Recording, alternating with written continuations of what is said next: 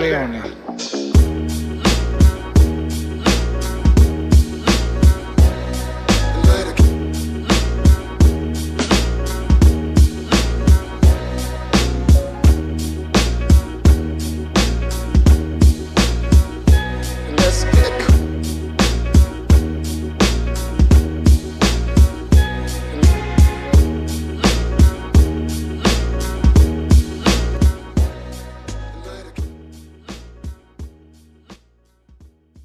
Hola, hola, ¿cómo están? Bienvenidos a una nueva edición de Arras de Lona Florida Vice. Estamos Alessandro Leonardo y Andrés Bahamonde, listos para comentar otra semana de shows de AEW con Dynamite y Rampage, esta vez en el Holiday Bash, en los especiales por las fiestas.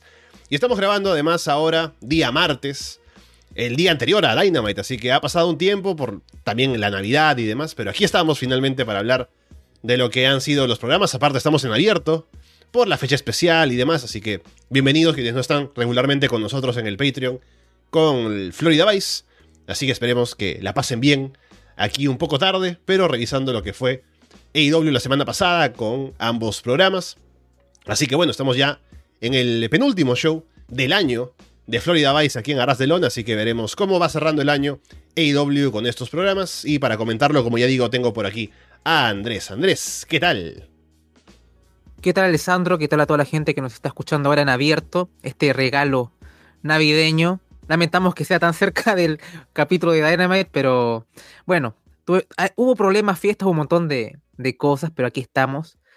Pasó algo muy interesante hoy con respecto a ciertas declaraciones de Dax en su podcast. A lo mejor los tocamos más adelante, porque acá tengo, tengo el material, tengo ganas de hablar un poquito. A lo mejor nos damos el espacio entre shows o qué sé yo, aunque sea una pincelada. Pero bueno, hablando de lo que nos convoca, que son los shows eh, semanales, em, a mí me gustaron bastante.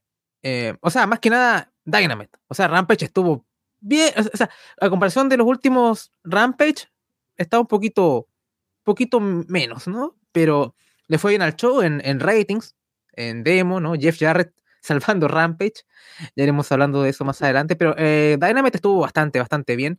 Sigo esperando un poco más de tiempo para las mujeres más allá del gran main event, pero, o sea, aún es un combate. O sea, hay que, hay que trabajarlo un poco. Pero no, fue, fue un show bastante sólido. Iremos hablando combate por combate, segmento por segmento. Así que bueno, vamos, entremos en materia, imagino. Sí, solamente antes de empezar, aprovechando que estamos en abierto, comentar que tengo los audios, como le iba comentando a, a Andrés, de Puerta Prohibida, así que lo más probable es que salga mañana, en esta locura que tenemos ahora de horarios con Arras de Lona por la semana de las fiestas. Pero lo más probable es que sea mañana miércoles que salga por fin Puerta Prohibida. Y bueno, ya fin de semana con La Casa de los Horrores y bueno, vienen cosas, como siempre en Arras de Lona. Vamos ahora sí con Dynamite del día 21 de diciembre de 2022. Ricky Starks sale a ring para hacer una promo. Dice que le gustaría estar aquí como campeón mundial, pero perdió la semana pasada. Y al menos perdió como un hombre, mientras que MJF ganó como un cobarde. Pero habrá una próxima vez. Y si estuvo cerca, que se imagine cómo será la próxima vez. Si tiene que trabajar para volver a ganarse la oportunidad, que así sea. Y eventualmente será el hombre en este lugar, en AEW. Chris Jericho interrumpe junto con Sammy Guevara y Daniel García. Jericho le dice a Ricky que lo ha estado viendo por mucho tiempo es cierto que estuvo cerca de ganar el título, le dice que es un talento de un millón de dólares y garantiza que será campeón algún día, pero aún no está listo. Luego de haber hablado con sus confidentes personales, Sammy y Danny, piensa que lo que necesita Ricky es tener a un mentor, como sería Chris Jericho, y le propone que se una a la JAS. Ricky le hace algunos comentarios positivos, ¿no? Pero burlándose un poco de Jericho, diciendo que se viste como un padre soltero tras su quinto divorcio y demás. Ricky dice que no le interesa unirse a la JAS. La semana pasada perdió contra Action Andretti y ya bajó el valor de Jericho.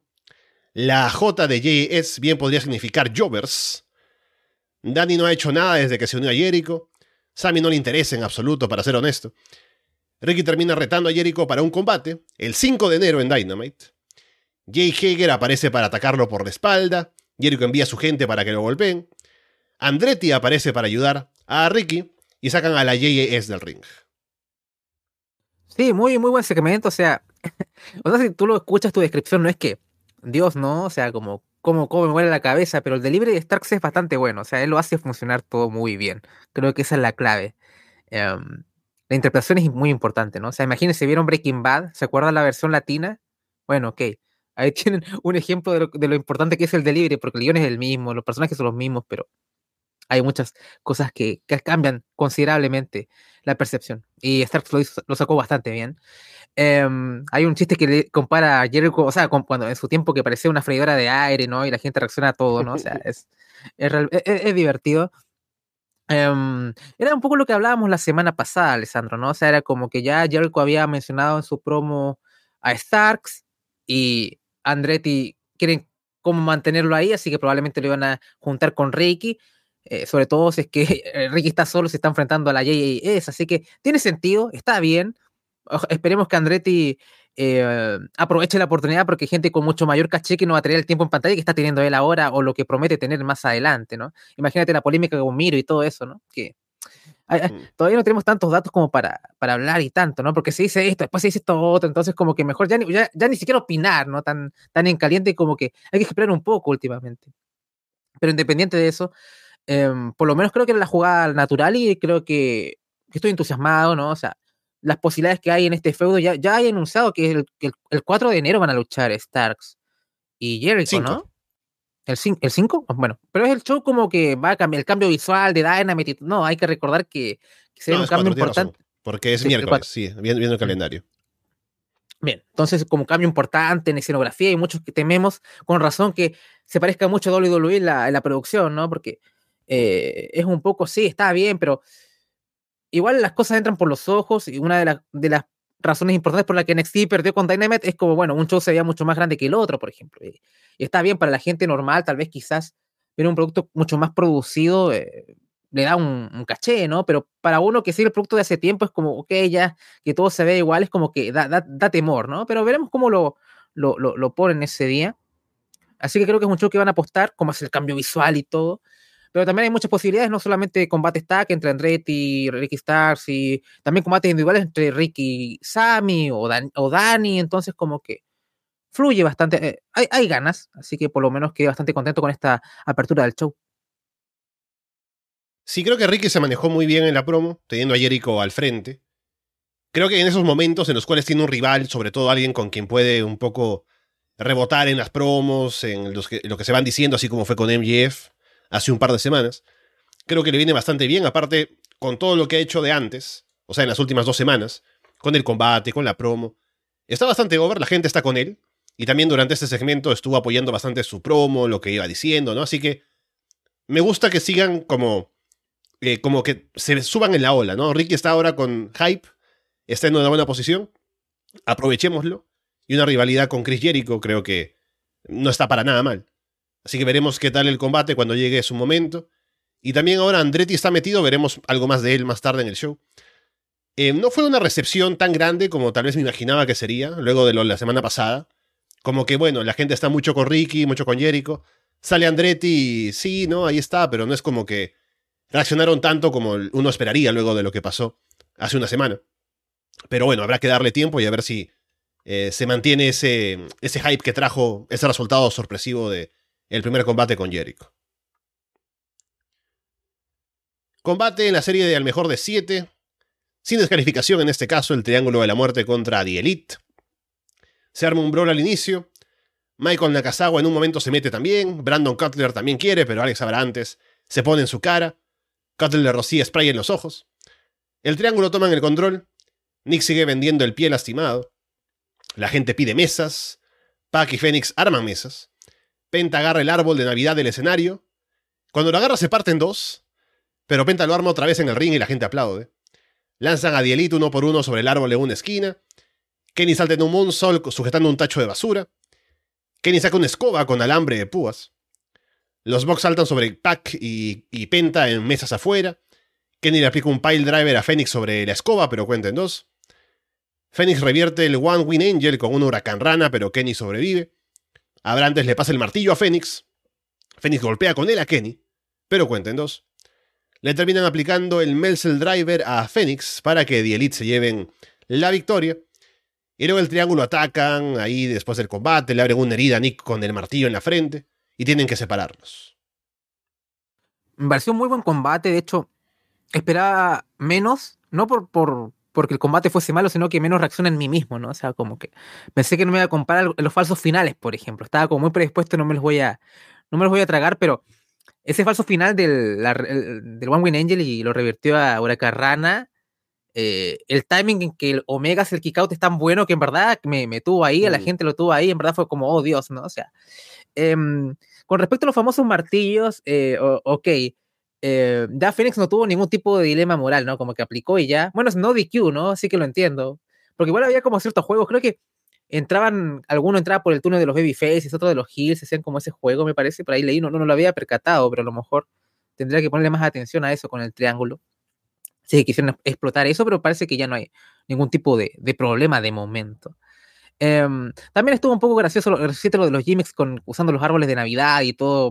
Así que creo que fue un, un combate muy, muy en tono de la festividad y creo que más o menos fue en la en, en el registro, ¿no? Así que definitivamente fue, fue, un combate que me añadió más de lo que pensaba. Uno que otro combate que habíamos reseñado de la serie me había dejado frío, no porque el combate fuese malo, sino porque, bueno, a veces no todo tiene que ser tan grandilocuente o, o provocarte grandes emociones. Y bueno, ya, ya, ya está esto de que nos vamos dirigiendo cada vez más cerca de esa escalera de la muerte, ahora nos, dirigimos a un full count anywhere, entonces eh, puede estar bastante bien. Eh, yo tenía un, un, buqueo en mi cabeza que no creo, porque ya no es una escalera de la muerte, ¿no? Pero me hubiera encantado que el triángulo hubiese ganado con una intervención de Osprey, por ejemplo, y ahí estás calentando Wrestle Kingdom, o cosas así, ¿no? Pero bueno, es como hacerle hype a otra empresa por muy, muy buenas relaciones que tenga una con la otra. Eh, pero por lo menos fue un, fue un, combate que realmente funcionó bastante bien dentro de todo, así que por lo menos quedé bastante contento con este quinto combate, creo, ¿no? Sí, muy bueno. Em, ya hablábamos la semana pasada de cómo las estipulaciones ya ayudan a que se diferencien los combates. Acá tuvimos los objetos, un poco de comedia también. Así que me gustó, como era de esperar, un combate entre los dos equipos. Y la semana próxima, ya lo dije, me imagino que aprovechando que es False Count Anywhere, se irán a luchar por ahí, por el coliseo, por el estacionamiento y cosas un poco ahí también, metiendo elementos de comedia y cosas un poco diferentes y entretenidas. Así que Creo que estamos asegurados de tener un combate bueno otra vez y llegar finalmente a la escalera de la muerte. Y de acuerdo, creo que en, ese momento, cuando dices de Fénix con la Huracán Rana, ¿no? Que no solamente es por el kick out, sino porque, claro, es el momento en el que dices, bueno, la serie se acaba acá, si es que gana Fénix.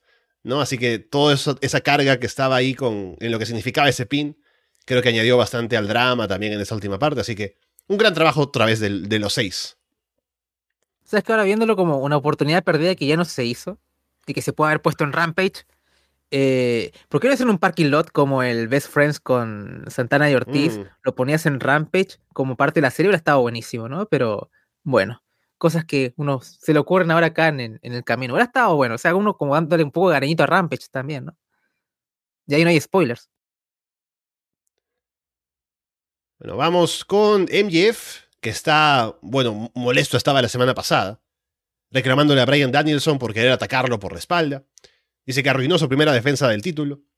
Todo el mundo se quiere montar en su ola, quieren comer de su plato. En su reinado del terror, Brian va a comer menos de lo que desea y más de lo que se merece. Tony Giovanni entrevista a Action Andretti en backstage. Andretti habla de cómo ha cambiado su vida desde que le ganó a Chris Jericho la semana pasada, pero sabía que la JS no se iba a quedar tranquila luego de esto. Fueron por Ricky Starks y él quiso ir a apoyarlo. Daddy Magic y Cool Hand Anch ahí aparecen, le dicen, se meten con él, ¿no? Luego le dicen como que está, está que arde, ¿no? Porque está, como es lo, más caliente ahora mismo del negocio luego de, de su victoria. Y Jericho aparece para lanzarle una bola de fuego en la cara para hacer que arda de verdad. Sí, recordemos que Jericho sigue siendo un mago. Eh, a mí me gustó por lo menos eso, fue como bien. Además como que se ve igual impactante porque como que le llega al rostro, o sea, hasta me preocupé de verdad. Espero que no le haya pasado nada al señor Andretti porque en verdad fue como que visualmente, o tú ves, a veces en, tu timeline te, aparece un poco la imagen y como que en verdad le impacta en toda la cara, ¿no? Entonces como que igual eh, generó algo. Eh, así que bien, veremos cómo, cómo se va calentando las cosas. uf, sacando los chistes de fuego de nuevo, qué terrible. Pero, Eh, uf, ni, ni revisar ese show que hicimos con Martín, ese TLC, que fue chiste de fuego durante una hora. O sea, en el momento fue genial, pero yo creo que debió haber envejecido ese capítulo horriblemente.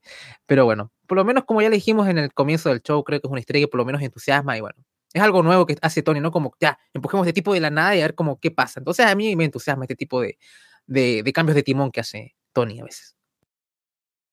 Sí, como decía más temprano, hay que ver de seguir asociando a Andretti con esta gente, ¿no? Jericho, ahora tal vez Ricky Starks, y a ver si así un poco lo podemos elevar para que la gente como que se apegue un poco más a él también y lo sigan apoyando, porque se ha visto muy poco de él, así que es un trabajo todavía, no, no basta con lo que ya se hizo, sino que hay que seguir un poco esforzándose por ahí. René Paquete entrevista a Brian Danielson en el ring. Brian dice que no espera que el Blackpool Combat Club perdonen a William Regal, que ha hecho cosas muy malas, Recuerda que él empezó a entrenar en esta ciudad, en San Antonio, Texas. Y su primer combate fue por aquí cerca, entrenando con Rudy Boy González y Shawn Michaels. Y hay un cántico de HBK. Eh, Booker del año, no lo sé. Vayan a los de Awards. No hay Booker del año, ¿no? Pero voten por lo demás. Pero dice que el hombre que lo convirtió en un luchador, o el luchador que es ahora, fue Regal. Lo convirtió además en la persona que es ahora. Entiende que Mox, Claudio y Utah no tengan la misma relación con él cuando estuve en el hospital pensando que no iba a verlo otra vez, lloró. Regal ha hecho que él sea mejor, ha hecho su vida mejor y ha aportado mucho al wrestling. Amó tener a Regal en AEW.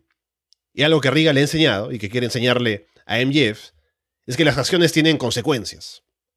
MJF hospitalizó a la persona que aprecia más en este mundo aparte de su familia y quiere que salga al ring ahora mismo. Pero quienes aparecen son Ethan Page y Stokely Hathaway, Ethan dice que ha hecho cosas que Brian no ha hecho, como llegar a la final del torneo Eliminator, estar entre los finalistas del Dynamite Diamond Ring. Si él hubiera estado en la posición de Ricky Starks, sería el campeón mundial ahora mismo. Es una locura que Brian piense que está antes que él en la fila para retar. Brian como que se burla, ¿no? De que no pudo escucharlo por los abucheos y demás. Luego se burla de la calvicie de Stokely, lo cual también me ofende a mí. ¿No? Como que dice, ah, no puedes crecer, no, que no te puede crecer cabello, ¿no? Y bueno, Brian, hay gente a la que no, se le, no le crece el cabello bien. Pero bueno. Dice que no pudo escuchar mucho mientras la gente les, les decía amablemente que se callaran. Ethan le dice que. Le dice hombre vegetal a Brian. No por su estilo de vida, sino porque si se mete en su camino, lo va a dejar en estado vegetativo. Brian lo reta a hacerlo ahora mismo si se atreve. Ethan dice que no quiere quitarse los pantalones, así que mejor la próxima semana. Y a todo esto MBF se ve contento en backstage con lo que está pasando. Eh, estuvo bastante bien, o sea, yo sé que hay partes de, del staff que no son fan de Ethan Page, pero acá yo soy de la, de la, defensora acá. Y bueno, ¿quién está en pantalla? ¿Scorpio Sky o, Ethan Page? ¿no? ¿Qué, ¿Cuáles son los, los, los, puntos que en verdad importan cuando quieres ser una estrella? ¿no? O sea, bien, y funciona. Y es, genial como el hit que tiene, porque en verdad toda la promo apunta, bueno, va a aparecer MJF, pero al final, ya, ¿por qué me aparece tan Pech acá? No, no es el tipo que quieres ver a priori. Y, y Pech navega bastante bien contra la gente. Y, o sea, el tipo es bueno en esto, en el micrófono, ¿qué vas a hacer? ¿no? O sea, eh, a mí me parece un, un wrestler decente también. A uno le gustará, pero a mí sí, así que funciona. Em, y Brian también, ¿eh? o sea, Brian es bueno en promos a veces, mucho en AEW, su, su fuerte ha sido, bueno, dar grandes combates, ¿no? O sea, como que ese siempre ha sido el centro y no es como, oh Dios, qué promo de, de Brian, pero, o sea, e, estos son los momentos que a veces brilla y como que se, se impone bastante bien contra, contra los Hills. Así que creo que fue un buen intercambio. Y Stokely fue hilarante, como que ahora cada vez me está gustando un poco más eh, Stokely gradualmente. No porque él haga un mal trabajo, sino que creo que no se había dado como el espacio para que él pudiera brillar o las condiciones y ahora como se está empezando un poco eso, y espero que de firme empiece a tener más peso, porque bueno, de hecho está teniendo peso mucho en el show, con lo de Jungle Boy, Hook, y ahora esta historia están en dos historias de manera paralela, así que veremos. Ahora el problema es, bueno, vas a tener que dar el paso adelante, Tony, porque si al final termina perdiendo por los dos lados, eh, obviamente no creo que tan pecho le gane a Danielson, pero deberían ponerse ahora ante Hook y Jungle Boy, ¿no? O sea, como que al final van a hacer otro Hardy Family Office slash Andrade Family Office slash la facción ingobernable o lo que sea, porque tengo que tomármelos en serio estos tipos también, ¿no? O sea, si no van a perder efectividad y al final simplemente, si no es Jericho, no es MGF, lo demás como que sobra casi, ¿no? Entonces, eh, esa es como mi preocupación un poco. Pero bueno, más allá de eso, creo que fue un segmento que funcionó bastante bien. Sí, creo que por ambos lados estuvo muy bueno. Brian en la promo, primero con lo de Will Regal apuntando a MJF, al final también con un poco de comedia, Ethan Page también en su rol perfecto. Y me interesa el combate. La próxima semana a ver qué tan bien puede estar Ethan frente a Brian en un combate, o sea, uno a uno, a ver qué tan... O sea, ahora estabas hablando, ¿no? De que lo principal de él es su carisma, sus promos. Pero a ver qué tanto puede convencer en el ring, sobre todo con alguien como Brian, como para que también lo consideres por ese lado, alguien que pueda aportar bastante en otras posiciones, que creo que lo va a hacer bien, así que ya veremos la próxima semana. Pero creo que han manejado esto bien, ¿no? Y estamos ahora haciendo hora hasta que llegue el momento en el que Brian rete a MJF seguramente, que habrá que ver en qué show se hace, porque todavía faltará para que llegue Revolution en marzo. Entonces hay que ver si hay algún show importante en medio. Van a irse a Canadá, bueno, no, Canadá, a Reino Unido eh, en, estos meses. Así que habrá que ver si encajan por ahí o qué se puede hacer, pero seguramente encontrarán un espacio, porque ya se sabe que MJF no quiere defender el título eh, en Shoot y en Kayfabe tan seguido. Así que ya veremos dónde encaja la, siguiente, eh, o el siguiente reto que tendrá que tener contra Brian. John Moxley hace una promo en backstage. Habla de la batalla real navideña de tríos por los 300 mil dólares. Le gusta la idea, y le dice a Hammond Page que ahí lo podrá encontrar. Quiere saber cuándo se pondrán a zanjar esto en el ring, pero no sabe si hay algo por zanjar porque Hatman ya quedó noqueado la última vez. Nada de hablar de cosas que no se suponía que tuvieran que pasar, obviamente con ese Lariat. No tenía intención de acomodarle el cabello ni nada, ¿no? Porque, claro, él un poco agarra el hecho de que dice, no, que fue un bocho, que se lastimó en serio, ¿no? Pero dice, no, yo, yo lo quería matar, o sea, para eso lanzó Lariat. No es su culpa que Hatman Page tenga una quijada de vidrio. Dice que él es bueno en su trabajo, no es el tipo malo de la historia. Y en cuanto a Darius Martin, que tiene un historial de lesiones, eso tampoco es su culpa, y le va a enseñar una dura lección esta noche. Sí, me pareció, me pareció una buena promo de parte de, Mox, un poco ahí, eh, y también multi, polifuncional, ¿no? O sea, yendo un poco por Harman, también un poco eh, calentando el combate con, con Darius, que de hecho aplaudo la decisión que sea Darius acá, eh, dar un poquito de, de, de, reflector acá al otro hermano, más allá. Ya iremos hablando del combate también, porque es un interesante. Quiero hacer las comparaciones un poco, ¿no? Para ver cómo, cómo, percibimos a Darius en contraste a Dante y es, es, interesante. Así que por lo menos estuvo bien y bueno, da un poquito de, de, hype de cara a lo que puede pasar también en la Battle Royale, que algo de chicha tiene con respecto a, a Moxie Page. Promo grabada más temprano de Samoa Joe se presenta como el campeón TNT, campeón de la televisión de Ring of Honor, universalmente conocido como el verdadero rey de la televisión. Se ha dado un tiempo en su apretada agenda para desearnos unas felices fiestas. Tiene un mensaje especial para Warlow. Le desea que tengas felices fiestas, al lado de su familia, amigos, seres queridos, porque todos sabemos que no tendrá un feliz año nuevo. Yo luego iré a quitarle todo, y llegado el 28 de diciembre, toda la celebración termina para él. Wow, estoy tan feliz del campeón que tenemos, ¿no, Alessandro? Esto es lo que necesitábamos, por favor, sí. Em, y, tengo ganas de ese Warlock contra Joe. Todavía no sé qué puede pasar, te lo dije. a lo mejor capaz que, que recupere el título. No sé cuál la decisión van a tomar. Uno pensaría que mejor que, que, o sea, protejan a Warlock, pero que pierda para que pueda ir por MGF, ¿no? Que es como una historia bastante fácil de armar eventualmente si, si lo esperamos un poco. Eh, si quieren usar a Danielson antes de Revolution y que al final el oponente de Revolution sea Warlow, por ejemplo, qué sé yo, ¿no? Es como. Todavía estamos como a casi 3-4 meses. O sea, no, no, no es sano alargar esta realidad con Danielson tanto. O sea, como que, ¿qué hay, que hacer, ¿no? Em, así que, cosa de ver qué, pueden hacer. Yo por mí ojalá siga Joe. Eh, hay que aprovecharlo porque en verdad no. O sea, tiene una edad del hombre y es como que aprovechemos ahora que todavía tiene, tiene cuerda para dar buenos combates y darnos esto, este tipo de segmentos y demás porque la verdad en WWE como que siempre vimos chispas de eso, pero nunca como, Dios, este, este es el run de Samoa Joe que queremos como campeón o como... Eh, no, nunca lo tuvimos mucho ahí. Entonces como que en verdad tengo, tengo, tengo hype de, verlo porque en NXT todo lo que pasó, los dos, tres despidos, o sea, ni siquiera pudimos verlo en 2.0, que era un poco bizarro en ese marco, ¿no? Ver a Samoa Joe campeón de 2.0, pero ahí va, ¿no? O sea, después Champa tomó ese relevo, pero en verdad, en si es que esto se hubiera desarrollado de manera normal cuando lo recontrataron, lo recontrataron para ser campeón de, de NXT 2.0, ¿no? para liderar esa camada. Eh, así que es divertido y por lo menos verlo acá en este ambiente me pone bastante contento. Sí, me gustó mucho la promo también. Y es lo que dices, no hay que aprovechar a Joe mientras todavía esté a un nivel para tener rivalidades importantes, para dar buenos combates. Que en WWE nunca dispararon el gatillo. Aquí lo tenemos como campeón, doble campeón. Y tiene para ofrecer bastante. Era el poster boy de Final Battle, no, no le dieron mucho. Ahora he visto este, este video promocional de la nueva etapa de IW que empieza esta semana ahora con... O en enero, con la nueva imagen que van a tener, ¿no? Y Samoa Joe tiene la voz en off, ¿no? Ahí como protagonista un poco también, así que... Eh, hay que ver que le den un poco más de espacio, que creo que es la intención. Y bueno, si pierde el título TNT, aún tiene el de la televisión de Ring of Honor. Pero habrá que ver qué deciden hacer con Warlow y sobre todo con Joe después de ese combate. Hook contra Exodus Prime, que vuelve aquí para un show más. Hook aplica un par de suplexes, un lariat, encaja el Red Drum y se lleva la victoria. Stockley Hathaway habla en la pantalla mientras Lee Moriarty y Big Bill golpean a Jack Perry. Bill termina lanzando a, Young Boy en un choke slam dentro de un contenedor de basura y Hook va para allá, pero no llegamos a ver nada más con respecto a eso. Sí, bueno, del combate no mucho que agregar. Exodus Prime, gran nombre, estoy contigo en eso. Eh, pero siempre bastante impresionante el slam de Big Bill ahora. Dios, qué terrible. O sea, que vuelva Morris incluso, por favor.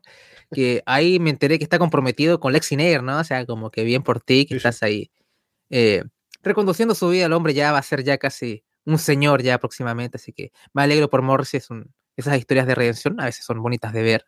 Así que espero que mantenga ahí el, el camino pero poco más. Así que por lo menos tengo, tengo interés. O sea, es, es algo nuevo esto, como digo, cuando Tony empieza a, a proponer cosas que uno no, no, no te verías, no, no, ves venir. Así que vamos a ver cómo, cómo va la de Jungle Baby Hook contra, me imagino, Morrissey o, Ethan Page, o hay tanta gente en de firma ahora, o Moriarty, no sé. Me imagino que Moriarty con Big Bill, ¿no? Ese es como, como el tag mientras Page está ahí con Danielson. Luego Joe Moxley contra Darius Martin. Moxley saca a Darius del ring, lo lanza contra la barricada, aplica un suplex entre el público. Moxley domina. Darius se pone a intercambiar golpes con Moxley. Moxley le busca la rodilla derecha, la de la lesión. Darius se impulsa en la esquina para aplicar una pele kick, que no queda tan limpia. Moxley le pisa la cabeza a Darius, lo rellena de codazos, termina aplicando el Dead Rider para llevarse la victoria. Sí, tenía ganas de hablar de este combate, no es que haya sido un tremendo combate, un gran combate, pero me recuerdo combate con los, los, los, combates de alto calibre que tiene, por ejemplo, Dante Martin, ¿no?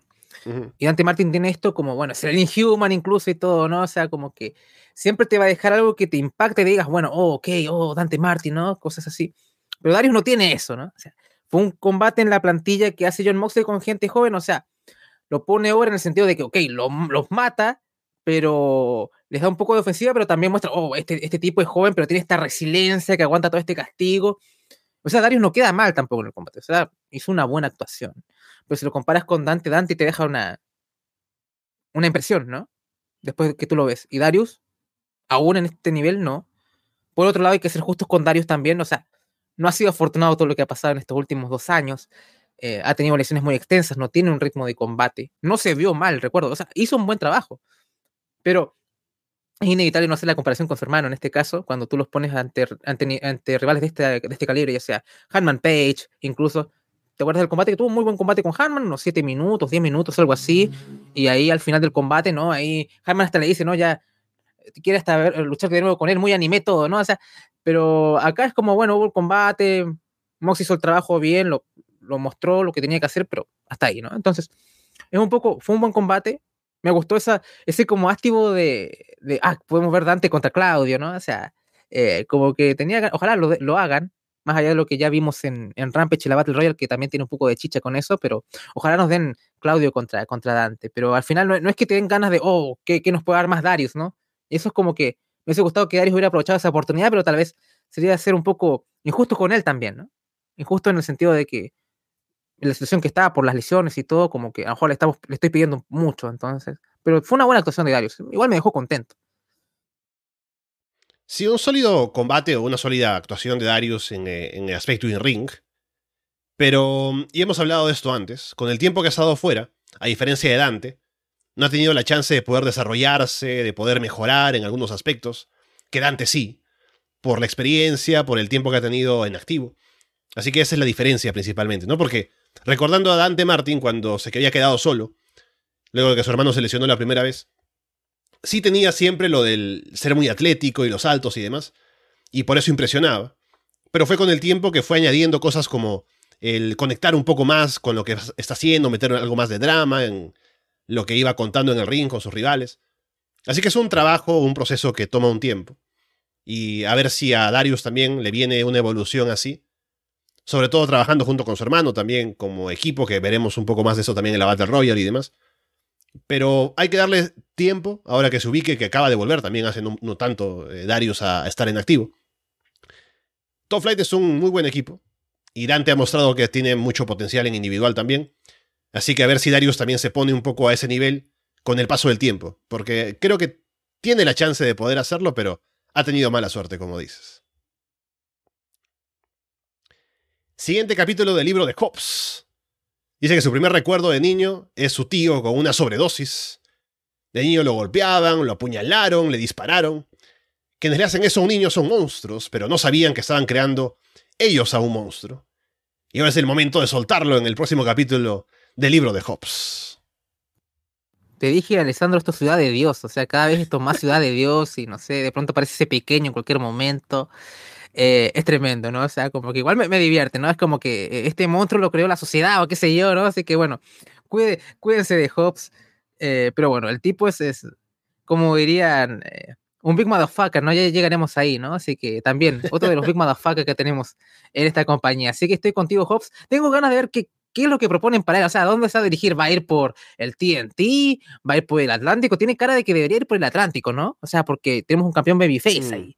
entonces, veremos. Estaría bueno ver un Hobbs contra Orange Cassidy ahora que lo estoy pensando. Estaría bastante bien. Tengo ganas de verlo. Ojalá sea ese el, el camino. Porque nadie se compra que Kip Sabian le vaya a quitar el título a, a Orange Cassidy. Y eso que aprecio el trabajo que ha hecho Kip Sabian, ¿no? O sea, se ha, reformulado y todo y no se ve mal, ¿no? Pero seamos sinceros, o sea, no, no, no, no, no, le han dado el tiempo para que yo me lo tome en serio. FTR contra los Guns. FTR viene con vendaje, sobre todo Dax, que viene o que vende estar lastimado todavía. FTR golpean a los Ass Boys por ringside. Dax de paso le da un beso a su hija en primera fila. Austin distrae a Cash y Colton aprovecha para atacar. Los Guns dominan a Cash, Dax hace el comeback. Lanzan a Dax de cadera sobre las gradas metálicas. Austin hace como que va a aplicar una Switching Music en San Antonio, pero termina aplicándole el Sharpshooter a Dax. Cash se lastima en la barricada afuera. Dax va por un Okana Roll sobre Austin. Austin gira para quedar por encima. Y le sujeta la mano a Colton desde afuera para el 3 y la victoria de los Guns. Sí, cuando hablábamos con. La semana pasada, no sé si estábamos hablando con Nicolás o no estoy perdido con todos los shows que hemos hecho. Mm. Eh, pero. Decíamos, o sea, primero decía, no, no, no, no, no creo que, que gane los Guns, pero ahora que lo pienso, sí, a lo mejor sí, como está perdiendo con todo el mundo. Y bueno, es eso. Eh, eh, es la victoria más importante de los GAN, por un lado. Por otro lado, también FTR ha estado perdiendo bastante, ¿no? Entonces, em, no deja de ser igual la percepción que tenemos que igual entra FTR el tema, la gente está en over, lo ves igual con dos títulos diferentes compañías, no dejan de ser, ¿no? O sea, pero igual vienen como de baja. Pero a mí el combate me gustó bastante, debo decir. De hecho, igual hemos hablado bastantes cosas buenas de los GAN, más allá de que fueron un gran catalizador para el over que está de Acclaim. Creo que es la jugada en cuatro dimensiones de Tony Khan en todo el año. O sea, como cómo, cómo llegó a esto, ¿no? O sea, como no, junto a los con, con, con The Acclaim y, y Millie Gunn y chistes y Dios, ¿no? O sea, como que eh, a, veces, mira, con, con, lo poco que lleva buqueando y, cuando, y lo hemos criticado bastante por, por, por A, B, C y Z motivos, pero yo, yo te pongo arriba a Tony de, de Triple H cualquier día de la semana. Eh, porque a mí el señor H no me hace esto, nunca. Eh, así que un grande Tony, por lo menos a veces. Y mm, los Guns se mostraron bien. Me encantó cómo eh, hace esta serie de Shawn Michaels ahí en Texas. Eh, o el sharpshooter de mierda también, que es, de, que es un clásico. Así que, un grande, o sea, Austin Gunn me encanta porque el tipo es muy histriónico, ¿no? Y, ahora, con la poca experiencia, comillas, que tiene, sabe trabajar el público también. lo mejor que ha hecho Danhausen ha sido de ponerle los Sass Boys, ¿no? Creo que técnicamente fue Peter Avalon, pero en verdad el que lo popularizó fue Danhausen y ah, gracias a eso como que en el público hardcore como que resonó todo esto y como que lo, lo, usan y lo han sabido canalizar bien, ¿no? Así que me, alegro por los GAN. Por otro lado, tampoco es que los, los vea más allá de poder ser retadores potenciales de, de, Acclaim en el futuro que ya tienen historia, podría, podrían volver a eso. Pero no sé cuál va a ser como el, el final de todo esto, ¿no? O sea, como que vamos a seguir con, con, FTR y los ganos, esto quedó así. Eh, ahí, estoy un poco ahí en la, en la disyuntiva, pero me pareció que se trabajó bastante bien y además le sirve luchar con, gente como, como FTR, así que por lo menos muy bien por, por los GAN, que, que en verdad me, me, entusiasma, es como esa pareja que, que podría hacer grandes cosas en la división en pareja en el futuro, ¿no? Son, son buenos prospectos. Sí, me gustó el combate porque es por el desarrollo y también por el resultado ayuda a que los Guns tengan una posición en la que se les pueda tomar más en serio dentro de la división de parejas, como posibles retadores, como para hacer otras cosas. Así que eso me gusta, ¿no? Porque venían de ser básicamente un, auto, un acto de comedia, con lo de su padre y demás.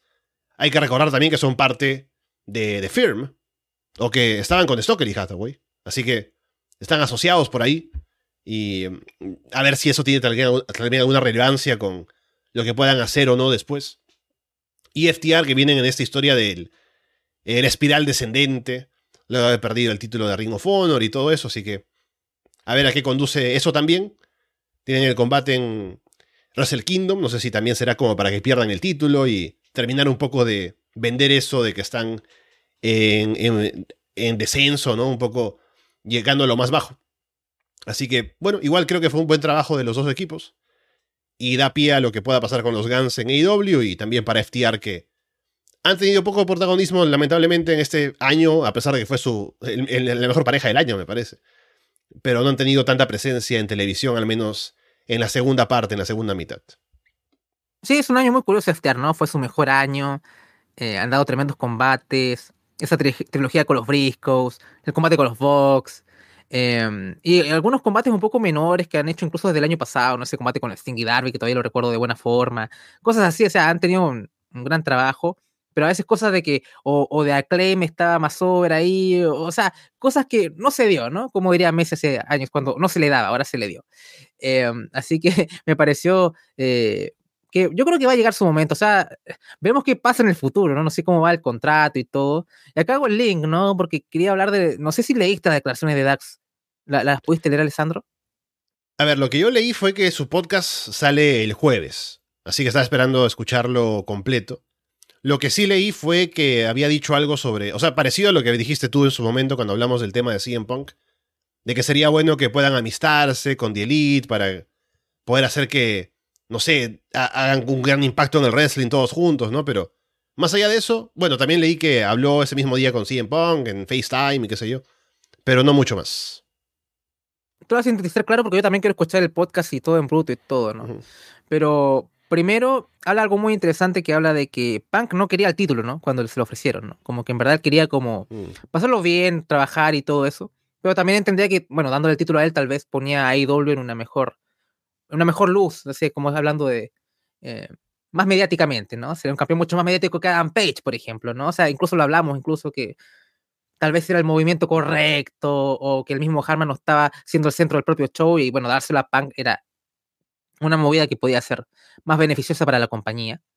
Eh, también hablaba de, de, la gente, de, la gente con la que, o sea, no es que siempre era un tipo cerrado, o sea, incluso gente como Hobbs o Ricky Starks también han hablado cosas buenas de Punk, o habla que con Warlow también, que, o con MJF y gente así, como que gente con la que hablaba y ayudaba, o también Dax hacía como una referencia que, mm, a que incluso este, a las chicas del, del, vestuario les daba como, o sea, de manera anónima, anónima ¿no? Les regaló como estas, unas gift cards para, eh, de Starbucks, ¿no? Y cosas así, según esto, estoy como parafraseando lo que dijo Dax, porque lo leí igual en detalles con bastante información, ¿no? Em, pero sí, hay un. Incluso menciona que tuvieron como ciertas diferencias con los Vox, no profundizan, ¿no? En lo que leí de la transcripción y demás. Pero también decía que el vestuario necesita a Kenny Omega, necesita a los Young Bucks, y también necesita a Punk, también como, y ojalá, como dijiste tú, esto como también creí yo cuando se destapó todo esto, ojalá pudiesen eh, ponerse de acuerdo, porque al final el daño que se hizo se puede revertir en cierta forma con Villas, ¿no? Porque hubo todo un mal timing, ¿no? Pasó de Punk, Triple H tomó el, tomó el control de WWE, al final impacta todo esto, ¿no? Porque mucho de, la percepción que tenemos de WWE a veces también se beneficia de lo malo o bien que lo hacen al lado también, ¿no? Entonces, como, bueno, ok, si lo hace mal AEW, pero bueno, bueno, no es Vince ahí que está, no sé, Lana Soul Survivor, ¿no? O sea, como, por ejemplo, eh, impacta, porque al final la mayoría de la gente ve los dos productos o uno solo y es como la comparación. Em, yo estoy de acuerdo con eso, pero por otro lado yo entendería bastante bien si que no quisieran reconciliarse, ¿no? O sea, o sea todo lo que pasó más o menos, no, o sea, todavía no tenemos toda la información acá en... No sabemos la verdad, la verdad, la verdad, la verdad también, hay que tenerlo claro. Pero uno entendería si no, no, se reconciliase, ¿no? Yo por mí ojalá pasase eso. Pero si no, bueno, es lo que es, ¿no? O sea, AEW puede funcionar sin Punk y lo, y lo hemos visto y tampoco que las audiencias hayan mermado considerablemente ni nada. Creo que si vuelve va a haber un, crecimiento. Ahora, o sea, sí o sí va a llegar Sacha Banks, ¿no? O sea, o sea, está claro. O sea, cualquier cosa que no sea Sacha Banks, o sea, no. Yo voy a tirar eh, como si fuese Matt Cardona ganando un deathmatch, ¿no? O sea, como voy a, empezar a tirar cosas y que no aparece Sacha Banks. Creo que está claro todo esto, ¿no? Entonces, van a ser esos picos de. O sea, este enero va a ser una locura, Alessandro. O sea, definitivamente va a ser muy divertido de ver. Así que eso, por mí, ojalá. Por otro lado, raro que Dax empiece a hablar todo esto ahora. Por lo que leí y, leyendo, pareciera que no es que se quisiera ir de IW tampoco, ¿no? Porque igual decía, oh, quiero trabajar con Cody, como que había bastante como pista de que se querían ir o cosas así. Tú lees esto y es como, no se ve así, o no, o no parece un tipo que se quisiese ir a priori.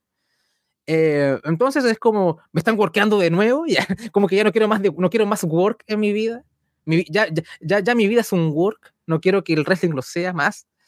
Eh, así que poco más, eh, ya iremos escuchando el podcast. A lo mejor ya lo hablan con Paulina en el directo y con, con más detalle ya y todo eso, si es que da, da, para ahí. Pero tenía ganas de hablar en el sentido de que esto es doble y todo, y era como, uf, está, era para dejarlo ahí. Para que no solamente quede como la reseña de un show de casi una semana, como para que poner algo nuevito, ¿no? Así que poco más. Ahí a lo mejor ahí, escuchar las opiniones de ustedes más adelante.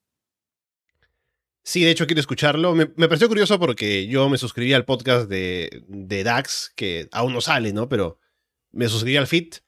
Y es el mismo feed que tenía antes el podcast de William Regal, ¿no? Como que ya Regal no hace más programas y ahora lo reemplazan con, con el podcast de FTR, pero bueno. Em, lo escucharé el jueves y ya por ahí habrá espacio para dar la opinión de lo que era diciendo Dax, que se, suena interesante, ¿no? Aparte de Dax hemos hablado, es un tipo muy transparente, se baja el pantalón para mostrarte que tiene roto el culo, ¿no? Porque así quiere, quiere que sepas que dice la verdad. Entonces me parece interesante lo que puede llegar a hacer en su podcast, más allá de este primer programa. Y a ver qué tanto en profundidad puede hablar del tema, ¿no? Porque ahí sabemos un tema legal de por medio, que seguramente le pondrá algunas trabas de lo que puede o no puede discutir. Pero tengo la impresión de que lo hará de manera positiva, tanto para un lado como para el otro. Así que es una opinión fresca de alguien de dentro de la empresa para saber un poco más de perspectiva. Sí, bueno, dicen que los ojos son la ventana al alma y, Dax nos demostró otra cosa, Alessandro. Continuemos. Bien, vamos con Sonjay Dutt haciendo un rap muy malo, dirigido a The Clint, poniendo ver a William, a, mejor dicho, a Yeliza, a Jeff Jarrett de cara al viernes en Rampage, ¿no? Así que bueno. Eh, un, asalto a, la música, ¿no? al género musical eh, urbano, pero bueno, al menos son Yedotas el esfuerzo. Me sentí ultrajado, ¿no? O sea, como por ahí con Top Dollar, ahí están compitiendo. Eh, no, pero en este caso, Top Dollar intenta ser bueno, pero fracasa. Y acá Sonya intenta ser malo y triunfa. Y está bien que haya sido horrible, porque esa es la intención, ¿no? O sea, como que eh, lo encuentro bien estuvo bien ejecutado. El horrible, porque en verdad tenían que generar eso. O sea, si fuese mejor que The Acclaim, que tampoco sea que más sea la cúspide del rap, nada lejos, eh, funciona en, su bien, pues tampoco es que, oh, oh, Dios mío, ¿no? O sea, como que eh, funcionó acá. Entonces me, me, pareció divertido al menos, ¿no? Y hablando de rap, Tony Giovanni presenta a Rick Ross en el ring para conducir el cara a cara entre Keith Lee y Swerve Strickland. Ross presenta a Swerve, pero porque ya Keith sale primero, ¿no? Para estar ahí con ellos. Y como Swerve se tarda en salir, queman un poco de tiempo, no hay en silencio. Y luego Ross le dice a Keith, You're a big motherfucker, ¿no? Eres jodidamente grande, básicamente le dice, ¿no? Y luego me, me, pareció muy gracioso que luego lo entrevistaron y como que le preguntaron de eso, ¿no? Porque básicamente dijo una mala palabra en televisión nacional, sin ningún tipo de censura. Y Ross dice, bueno, es que yo estaba ahí y de pronto eh, el tipo lo veo, le da, me da la espalda, ¿no? Veo que, eh, que tiene pues esa espalda, esos hombros, esos, esos trapezoides, ¿no? Y digo, bueno, es, un big motherfucker, ¿no? ¿Qué puedo decir? Estoy diciendo la verdad. Así que bueno. Luego de esa expresión de sobrecogimiento de Rick Ross ante el físico de Keith Lee, Swerve aparece por fin. Dice que no sabía que iban a hacer o que iban a hacer esto otra vez, según el horario de Keith. Él ya no espera por nadie y va a empezar a hacer las cosas a su manera.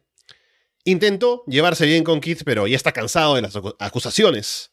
Así como decía el propio Rick Ross. Le dice a Keith que no puede mantener la mira puesta en el título de parejas, en su salud ni siquiera. Y también le, conviene mantener ahora los ojos puestos detrás de la cabeza.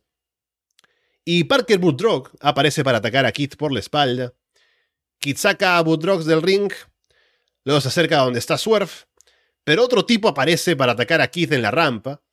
Nadie lo sabe identificar, luego me vengo a enterar que es un ex jugador de béisbol, creo. Pero el tipo es enorme y tiene tatuajes por todos lados, así que no sé en béisbol en dónde jugaba el tipo. Keith se defiende, pero Woodrock regresa para golpearlo con una silla.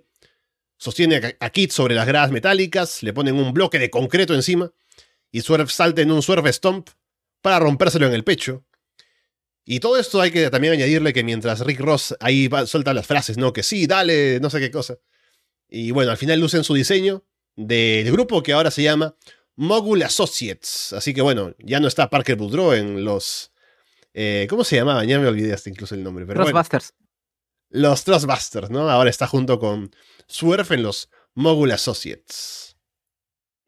Eh, Dios, ¿no? O sea, eh, Rick Ross siempre dando el, meme, ¿no? O sea, con False Accusations y ahora con el Big Motherfucker. Eh, estuvo, divertido, o sea, eh, más que el Big Motherfucker, lo mejor fue la reacción de Kid Lee, o sea, como este, esta cara de no es PG, no es TV14, no es, no es Dar, esto es, no sé, otro nivel. eso fue lo que en verdad me vendió todo el momento. Eh, a ver, otra facción, pero me parece bien. O sea, como que a Surf le. Es gracioso porque vas a tener a Hit Row fracasando y ahora Surf tiene su nueva facción con, con Rick Ross y, está bien. Con Parker Bordeaux, que a mí a priori puede ser un prospecto interesante, pero nunca mostró mucho. No lo he visto en Dark. Eh, de hecho, tengo que ver Elevation porque hubo un Frankie en contra Takechita. Tengo que ver eso. Tengo que hacerme el espacio por algún lado de ver eso. Eh, pero por lo menos va a ser un. O sea, Zorro es una estrella mucho mayor y va a que, que va a llevar, y definitivamente. Y le puede dar un espacio para crecer, o bueno, se está con este tipo ahí, este, que ni, siquiera es wrestler. Entonces, ahí, ahí Tony está jugando ahí como arriesgadamente en armar esto, ¿no? O sea, porque en verdad, si pone a Surf, sí, es experimentado, pero pones dos tipos que están muy verdes. No sé. Entiendo poner un tipo verde y después poner otro ahí experimentado con el que haga tag, pero si pone otro tipo que tampoco es un wrestler de experiencia, no sé, tengo mis dudas, ¿no? O sea, eh, tienen que ser muy minimalistas con, con, este equipo nuevo, que lleguen y maten y hagan un par de movimientos de tipos grandes y ya, y vemos cómo va evolucionando. Pues el lado de Rossi y Swerve poco tengo que decir, ¿no? Ellos van a mover todo. Así que por lo menos me entusiasma por un lado, pero por otro lado, estas adiciones, por muy imponentes que se vean, em, esa falta de experiencia eh, y, y, estrechez de mente y estrechez de corazón, como que no me, no me da. Así que esperemos que, que, que, funcione todo esto. Así que estoy ahí, cauteloso. El concepto me agrada, pero, pero los integrantes ahí, el total de los integrantes no sé qué tanto, ¿no? Sí, aparte no sé si van a poder contar con Rick Ross todas las semanas, o sea, cuánto le estarán pagando al tipo para sus apariciones. Entonces, si nos quedamos solamente con Surf y esos dos otros que están ahí, que más serían como, no sé, sus guardaespaldas, o en este caso sus asociados, ¿no? De que trabajan para él un poco, tal vez, ¿no? Porque al estar Surf tan, por encima de ellos en cuanto a, relevancia, a experiencia también, un poco eso me da la sensación de que va a ser la relación. Pero habrá que ver. Y a ver si esto sale adelante, ¿no? Porque en teoría, ¿no? En concepto, no suena mal. Y aparte, Swerve quien está a la cabeza. Pero veremos, porque con la poca experiencia que tienen sus asociados, hay ahí cosas en las que trabajar y veremos si sale bien. El main event de Dynamite fue por el título mundial femenino de AEW. Jamie Hater contra Hikaru Shida. Combatazo que vi dos veces. Se ponen a intercambiar duros golpes al inicio. Shida aplica un rodillazo con Jamie colgando en el filo del ring. Jamie detiene a Shida y toma el control. Jamie hace caer a Shida desde la esquina sobre, sobre el filo del ring. Shida lanza a Jamie en un suplex desde el filo hacia el piso. Jamie va por un moonsault, Shida lo esquiva. Ambas aguantan duros ataques. Rebel distrae al referee. Brit intenta intervenir con el palo de Kendo, Shida la detiene. Jamie va por un powerbomb, Shida revierte en Huracán Rana. Jamie gira y la levanta para el powerbomb, pero cuenta en dos y toda la gente se vuelve loca. Jamie aplica un gran lariat, Shida sobrevive.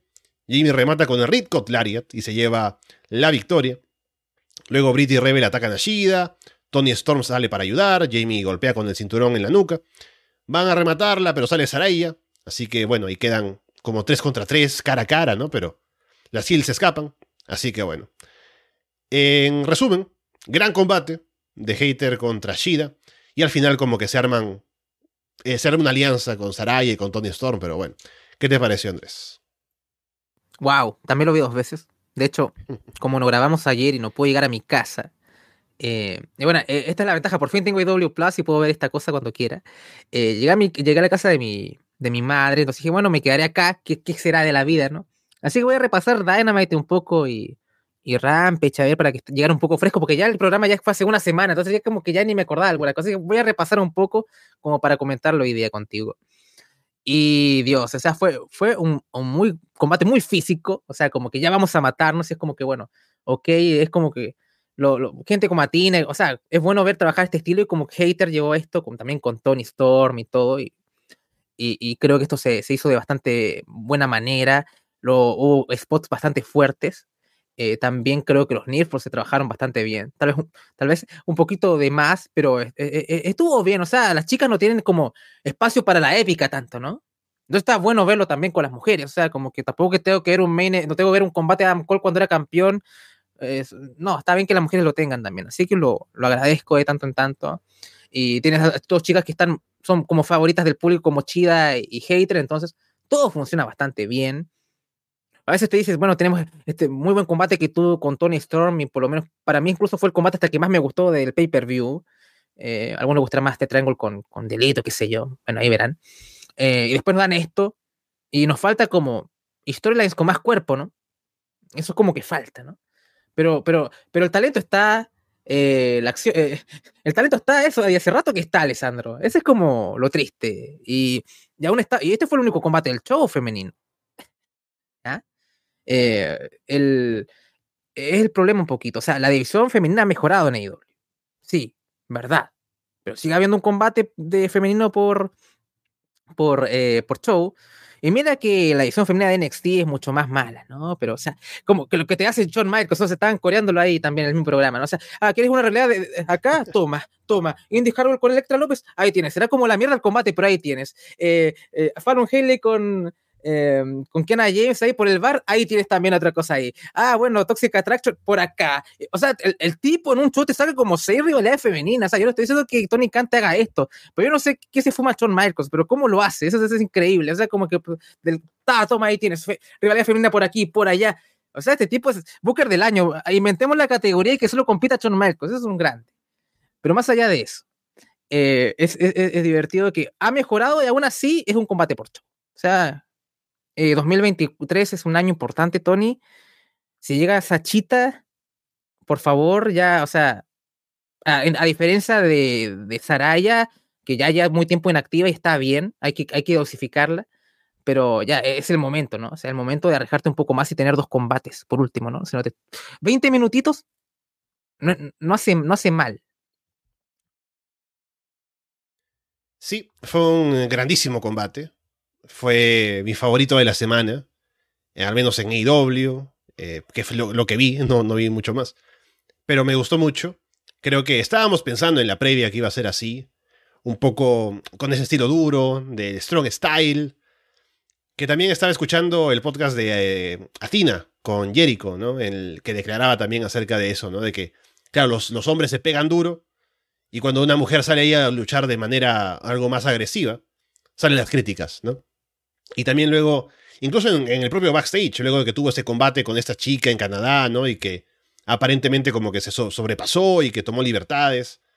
La gente que un poco que se le acercaba preguntando de que si todo está bien, ¿no? Y al final era algo que habían hablado ella y, su, y la otra chica, que era lo que querían hacer, para que Athena sea un poco la gil en ese combate. Que la chica era canadiense. Y un poco que ya cuando ven que todo está bien, dicen, bueno, bien, ¿no? Qué, bueno que tengas ese estilo también. Y Athena un poco que aprovechó el, todos los rumores que salieron en redes sociales y demás para insistir en ese estilo y ahora es la campeona de Ring of Honor y lo hace muy bien. Y me gusta que haya ese espacio para que sepamos que también hay la posibilidad de tener combates con esa dureza, con ese estilo en la división femenina en AEW. Y tenemos a Jamie Hater y a Hikaru Shida, que son representantes de ese estilo, que pueden sacar un combate tan fuerte como fue este. Y como digo, me encantó. Igual, hace falta tener más espacio para las mujeres en los shows. A ver si con Sasha.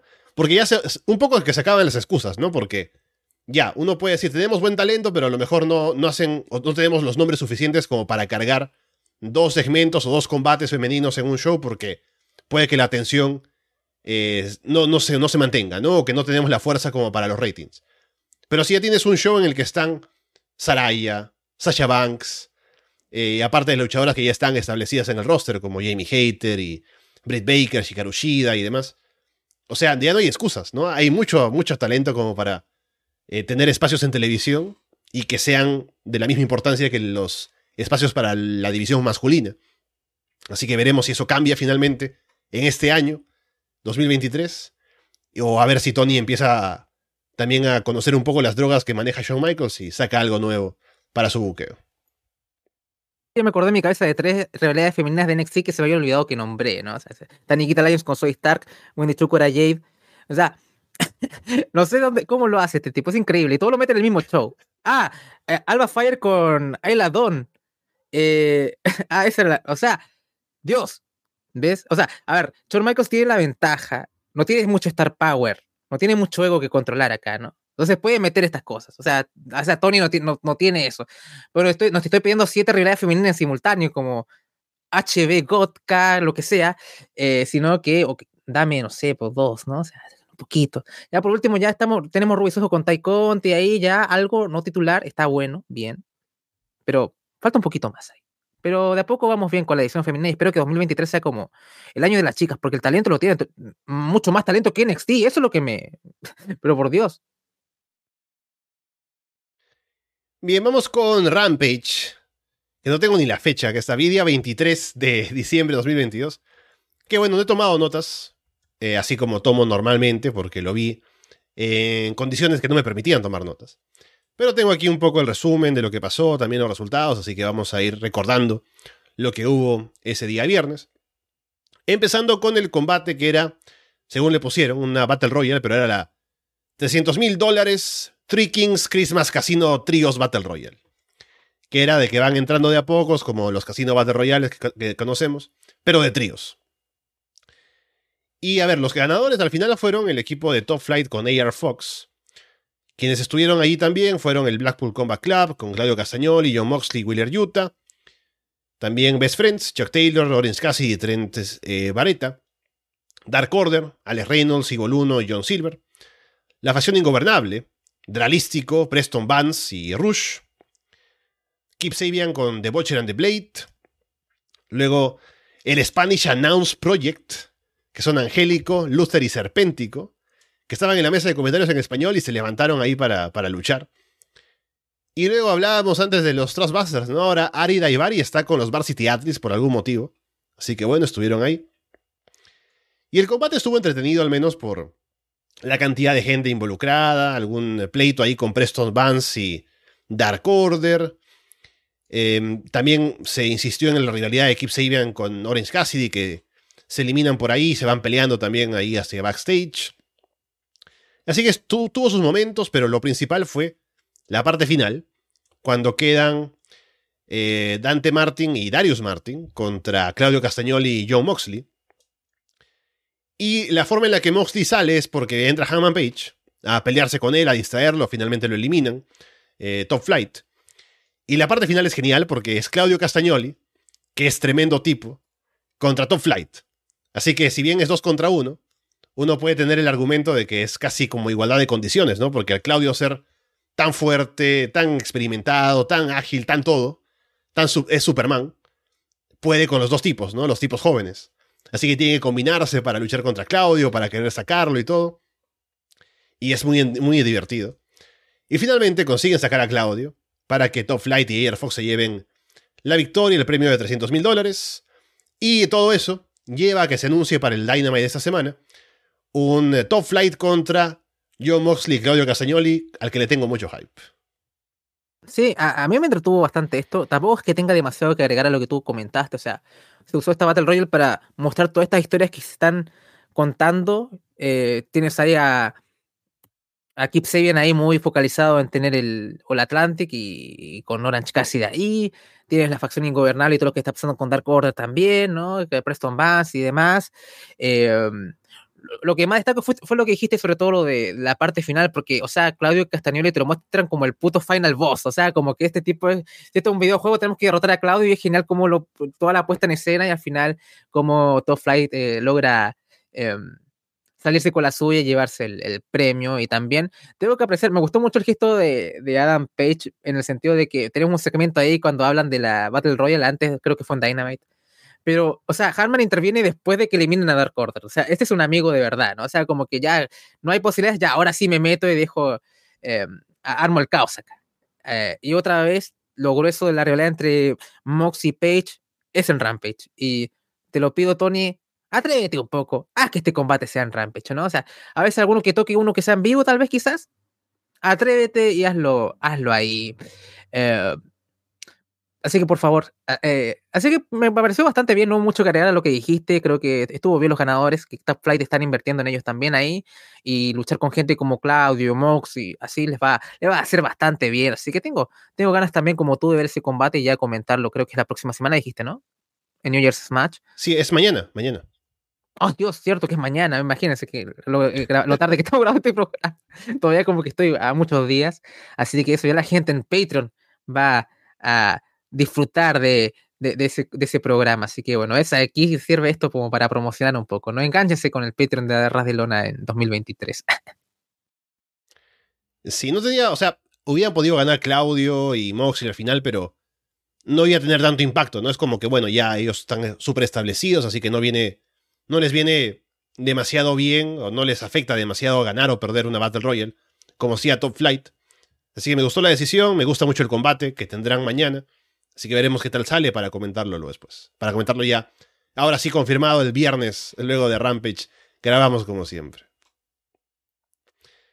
Hay un segmento luego con Eddie Kingston y Ortiz, que van al ring para llamar a House of Black. Eddie hablando acerca de que no le gustó como en un segmento cuando tuvimos a la House of Black matando a todo el mundo, como que le tuvieron piedad a Ortiz, ¿no? Como que lo dejaron a un costado y Kingston siente que es como que le faltaron el respeto, ¿no? Que lo trataron como una perra, como que no merece ni que lo golpeen ni nada. Así que por eso los llama para pelear, apaga la luz si quieres, no me importa. Y se apagan las luces. Sale Julia Hart solo para señalar la pantalla porque ahí hay un mensaje de Malakai Black, que básicamente es un trabalenguas para decirle a Eddie como que ya, mira, fíjate si tu amigo o si el enemigo de tu amigo es mi enemigo también y qué sé yo, pero al final la idea es que hay que pensar, o que Eddie tiene que pensar, si Ortiz realmente es su amigo. No porque puede que sea amigo de ellos, por lo que pasó en esa Battle Royale o en ese segmento o lo que, lo que fuera. Y Eddie se queda pensando en eso, ¿no? Como que ahí habla con Ortiz, como que tal vez tiene algunas dudas. Así que veremos a qué lleva todo esto. Sí, no, ahí usando la paranoia de Eddie en su, en su contra, un, un grande House of Black, unos grandes, mejor dicho. Eh, es interesante, supongo, igual lo habíamos hablado cuando tocó el momento, que fue extraño, por decirlo menos, que como que lo hayan ignorado y, traten de jugar con, con eso. Em, uno a veces quiere a Eddie ganando y todo, pero uno siente que, bueno, es el momento como que House of Black y cosas así, ¿no? O sea, como. Igual siento que lo van a proteger un poco y todo esto de la duda y la emocionalidad del pobre Eddie, que siempre es como el, el punto débil, ¿no? La, la cola de Goku con la que quieren ahí aferrarse. Pero Em, me parece que es un punto de partida interesante, ¿no? Además, no como visto como Eddie Kingston contra lo spooky, lo tenebroso, esta cosa como media rara. Así que eh, es interesante ver esa, ese tipo de interacción que es, bastante fresca, no lo hemos visto por lo menos de parte de él, que siempre es como más visceral y todo, y ahora es como que, bueno, a ver, a ver qué se saca Eddie para trabajar con, House of Black, ¿no? Que me, me, me, me parece muy bizarro así en, en papel. Y ojo que si esto apunta a eventualmente un Eddie contra Malakai, ahí puede salir algo bastante potente para algún show o alguna, algún combate en algún evento importante. Así que le tengo hype a eso. ¿Y qué pasará con Ortiz y todo? Porque yo veía esto y me imaginaba, si aún estuviera Santana, que no sabemos cuál es su estatus realmente con la empresa, podría ser un 3 contra 3, que estaría bueno. Pero no está. Así que a ver a qué se dirige todo esto con la House of Black.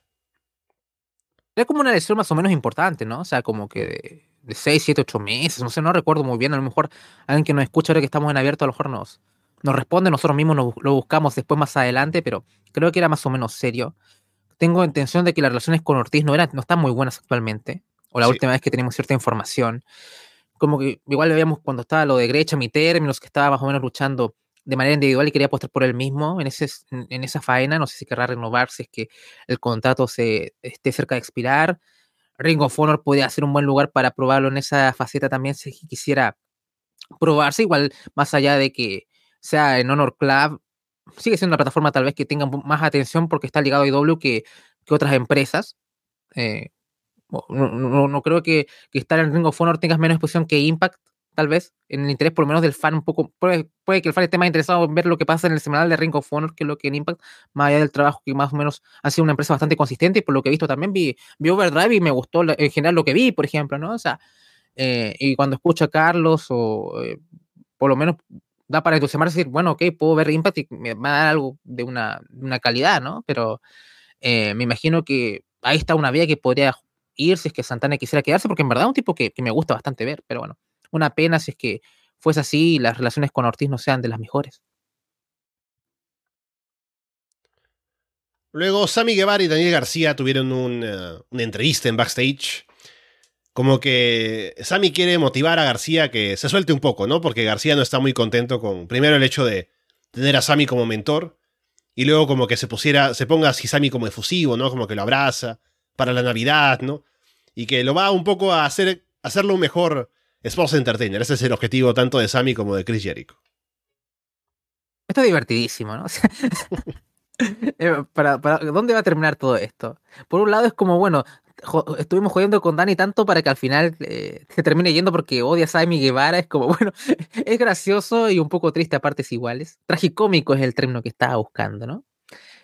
Eh, pero no deja de ser bastante divertido porque en verdad son personalidades muy contrastantes y y creo que da para, para buenos momentos, en especial cuando llegue el momento en que choquen y sea el combate, va a ser algo genial, de seguro.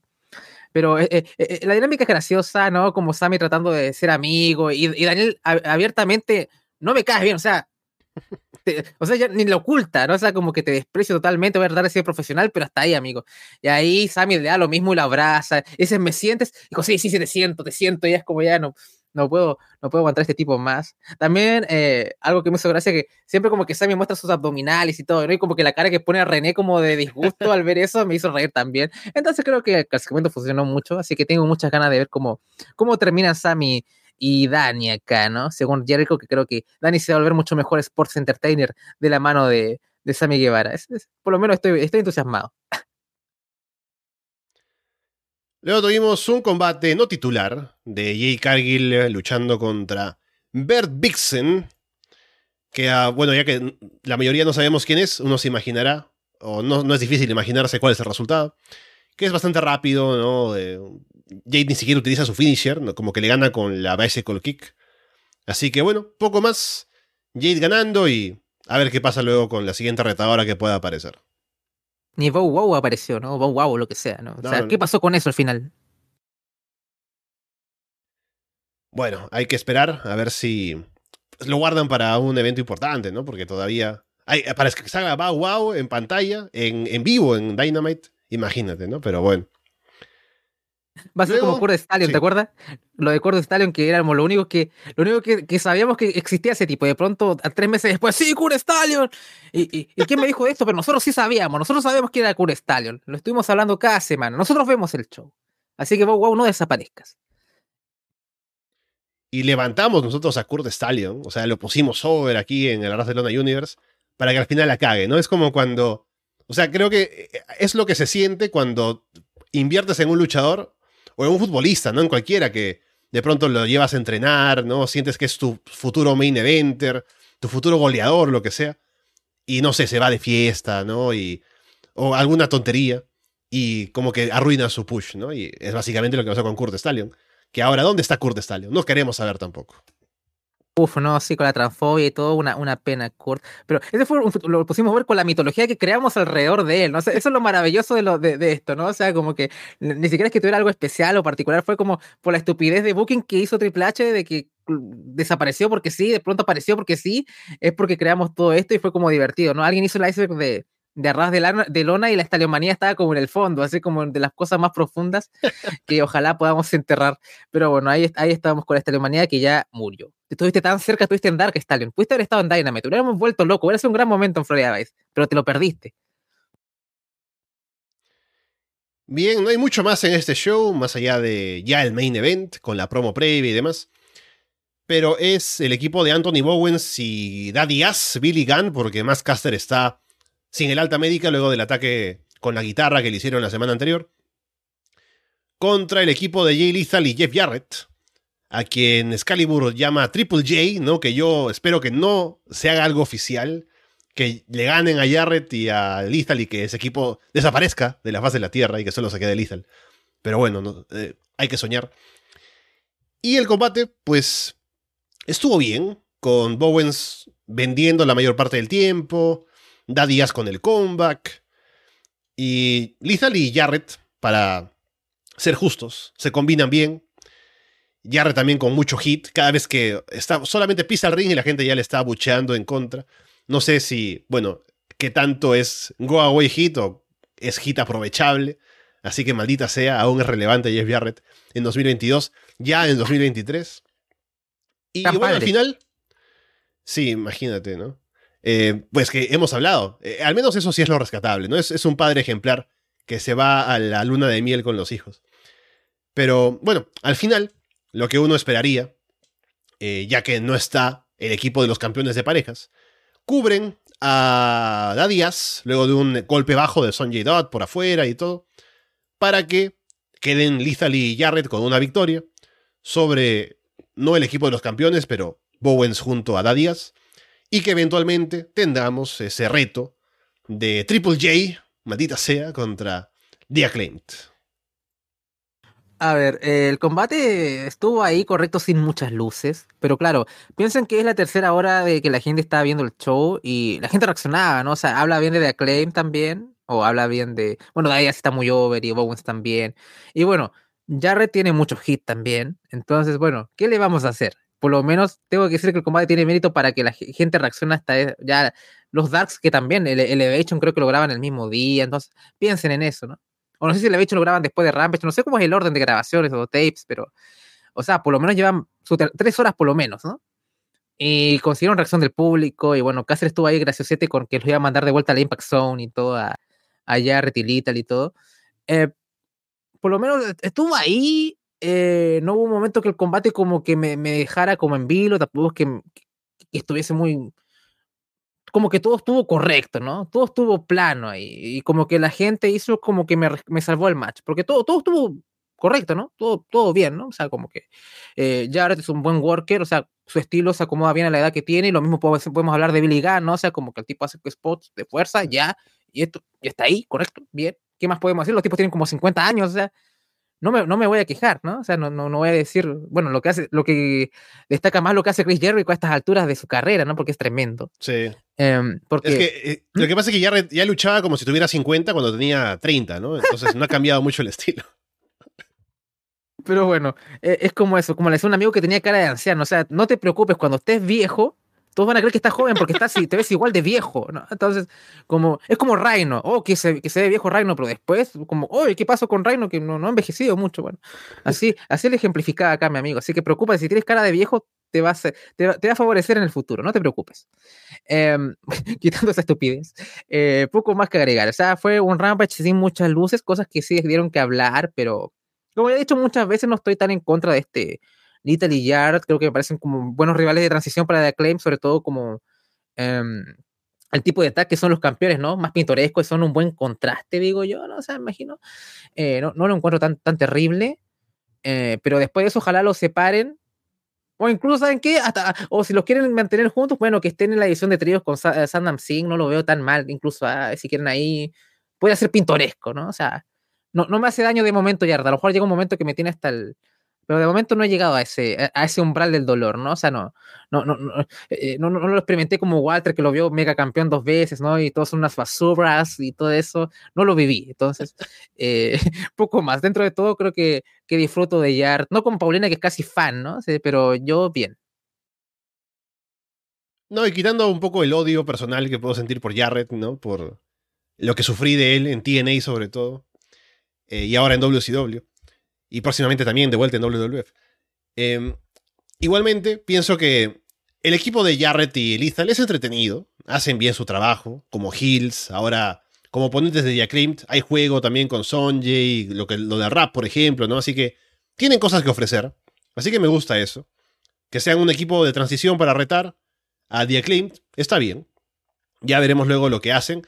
Y justo ahora que mencionabas a Sandman Sim, estaba pensando que, bueno, Tony Khan obviamente viene de un background de los deportes, ¿no? Es dueño del Fulham y de los Florida Panthers. No son los Panthers. Eh, bueno, ya me acordaré qué equipo es, no importa mucho, pero bueno. es el Jaguars, equipo Jaguars. este. Los Jaguars, ok, sí. Eh, y metió a Sandam Singh, que viene del básquet. Mete este otro tipo que salió ahora junto con Swerve, que viene del béisbol, ¿no? Entonces, tiene como esa, esa preferencia tal vez por atletas de otros deportes, un poco para ver de... Porque también me imagino que aparte de querer contratar a gente de las indies y luchadores ya establecidos, quiere también tener un poco la fama de poder impulsar a gente que sale básicamente desde cero, entrenados ahí por, quién sé yo, Dustin Rhodes, QT Marshall, ¿no? Y así un poco apuesta por esas figuras. Pero no hemos visto mucho de Satnam Singh, a pesar de que no lo ha hecho mal en su rol. Se ha puesto algo over acompañando a Lisa, a Sonjay, ese gran spot de Darby rebotando en su pecho cuando salta en un tope hacia afuera. Pero más allá de eso, tuvo un combate, al menos de lo que se ha visto en televisión, que estuvo bien, pero no ha hecho demasiado en el ring, ni él mismo como una presencia de un luchador que vaya luego a ser parte del roster regular. Así que a ver si eso se materializa con lo que dices, ¿no? A lo mejor como un trío junto con Lethal y un poco. A ver qué pasa con este otro tipo también que acaba de debutar. Así que a ver si también ese otro interés de, de Tony Khan en impulsar gente que ha salido básicamente de la nada para empezar a luchar tiene sus frutos. Pero por lo pronto nos deja ese próximo reto al título de parejas en el final de Rampage que a ver cuándo tenemos el combate. Bueno, a veces Satan tiene sus momentos, ¿no? O sea, como cuando eh, el- ese dive de Darby, como que se lo saca como si nada y cosas así. Tiene, tiene sus momentos, no es tan invasivo como, por ejemplo, te puedes resultar homos, por ejemplo, que te ponen como por la cara y todo. Sí. Entonces, no es molesto Sandam Singh, es como, es dosificado. Así que por lo menos no puedo decir nada relativamente malo con respecto acá al, al gigante que tenemos aquí, porque creo que lo han manejado relativamente bien de momento. Veremos es que llegará un momento que en verdad tiene que dar el salto y va a ser un jugador importante. No creo que pareciera ser el caso en un corto plazo. Eh, no estoy tan en contra de poner gente ajena al wrestling y ver cómo funcionan. A veces ha funcionado. No, no, no me refiero solamente a los deportes de combate. Generalmente el luchador de MMA hace una transición relativamente fácil o el wrestler amateur, por ejemplo, tenemos a los Creed Brothers o qué sé yo, o el mismo Matt Riddle, o bueno. Ahora Ronda Rousey, tan alabada en un momento, est- está siendo muy criticada ahora, ¿no? Es, es Mm. curioso. Eh, porque decían, bueno, Ronda es una buena luchadora, ahora es como, no. Así que imagínense, puede tener que ver algo de motivación o qué sé yo. En WWE están resaltando, parece bien las gimnastas. Para mí, Tiffany Stratton es como mi breakout star del año, de largo. Ahora se está hablando mucho de Sol Ruka también, para lo casi poquísimo que está llevando, está teniendo bastante como. Y solamente está luchando en level up, ¿ah? así como que increíble, ¿no? O sea, Mm. imagínense. Entonces, si es que hay determinación y pasión, creo que no hay problema, ¿no? Se le escuchaba a Riddle, por ejemplo, cuando empezó esta como etapa de los Next in Line y todos estos como basquetbolistas y todos estos que no tienen nada que ver con el wrestling. No hay gente con mucha pasión, ¿no? Van por el cheque, pero si hay personas con ese background y tienen esa determinación de ser luchadores, de prosperar, de funcionar, bienvenidos sean, ¿no? O sea, ahí tienes a Gable Stevenson, que es la nada, y tienes al hermano que ha mejorado bastante, que es eh, Damon Kemp. Entonces, no tengo nada en contra de esta gente, pero tienen que tener la pasión y la determinación de, o sea, tomarse esto en serio, ¿no? Es como, te lo, te lo hago en simple, pero bueno, poco más. Eso también me hace recordar que Tony Khan quiere volver a contar con Paige Van Sant. Así que veremos. Eso no me parece un mensaje como para Mandy Rose, ¿no? Como que, hey, mira, que acá la gente usa OnlyFans y aún así trabaja en nuestra empresa. Así que bueno, quién sabe. Con eso, vamos cerrando el programa por el día de hoy. Habiendo hablado de Dynamite y Rampage de hace una semana ya casi, el Dynamite. Estaremos de vuelta ahora sí este viernes hablando del Dynamite y Rampage que cierran el año en eh, New Year Smash. Así que veremos qué nos traen los programas y de qué manera cierra esta etapa de AEW para entrar a la siguiente, que ya se va promocionando con la nueva imagen y todo lo demás. Así que bueno, Andrés, estaremos de vuelta en unos días para ver cómo cierra el año AEW. Sí, ya como dos, tres días nos estaremos viendo, Alessandro, ya en el ocaso del 2022, último Florida Vice. Eh, tal vez sea el último programa de Arras de Luna del año, quizá qué sé yo, no sé. Mm. Veremos qué tal, cómo se va desenvolviendo todo. A lo mejor sale, sale algo el 31, algún, algún grabado, qué sé yo. Pero por lo menos un show que pinta bastante bien. Estoy entusiasta por lo que es. Hace tiempo que había estado tan entusiasta con el Campeonato Mundial Femenino de IW. Eso habla toneladas. Em, también tengo mucha ganas de ver si Warlock contra Joe, que tiene cierto pronóstico reservado, aunque en mi cabeza ojalá sea Joe que retenga. Em, pero por lo menos estamos, estamos para ser optimistas con AEW. Parece que 2023 puede eh, pintar muy fuerte, independiente de cómo las dificultades que hemos atravesado, sobre todo post Out, y igual afecta un poco lo que pasó con, con, con, Triple H tomando control y todo, pero bueno, ya se dan cuenta que tampoco, tampoco es tan bueno. ¿eh? Eh, ha mejorado, sí, pero de malo a mediocre, ¿no? eso es lo que yo creo, soy sincero, eh, pero poco más. Así que esperemos que AEW lo haga bien, espero que WWE también lo haga bien, porque hay cosas que también me gustan del show y disfruto. Y NXT lo amo con todo mi corazón porque ustedes saben quién es el Booker del año. Millones de rivalidades femeninas. Se la saca de una piedra este hombre, es genial. Eh, de hecho, ya estoy viendo ciertos resultados del show de, de, hoy día que se está emitiendo en NXT. Acaba de terminar, imagino. Lo veré, lo veré mañana, así que eh, se viene Freya 2.0 y eh, me imagino, tal vez en un par de días quizás, a lo mejor lo hacemos más temprano, veremos cómo nos acomodamos con Paulina. Así que aprovecho de agradecer a la gente en Patreon, a pesar de que esto va para todo el mundo, pero en verdad es agradecemos su apoyo todo el año y espero que se mantenga así el próximo. Eh, son bastante importantes. También agradezco ahora que es como tal vez el último programa que tal vez pueda hablarles así como abiertamente en el año también.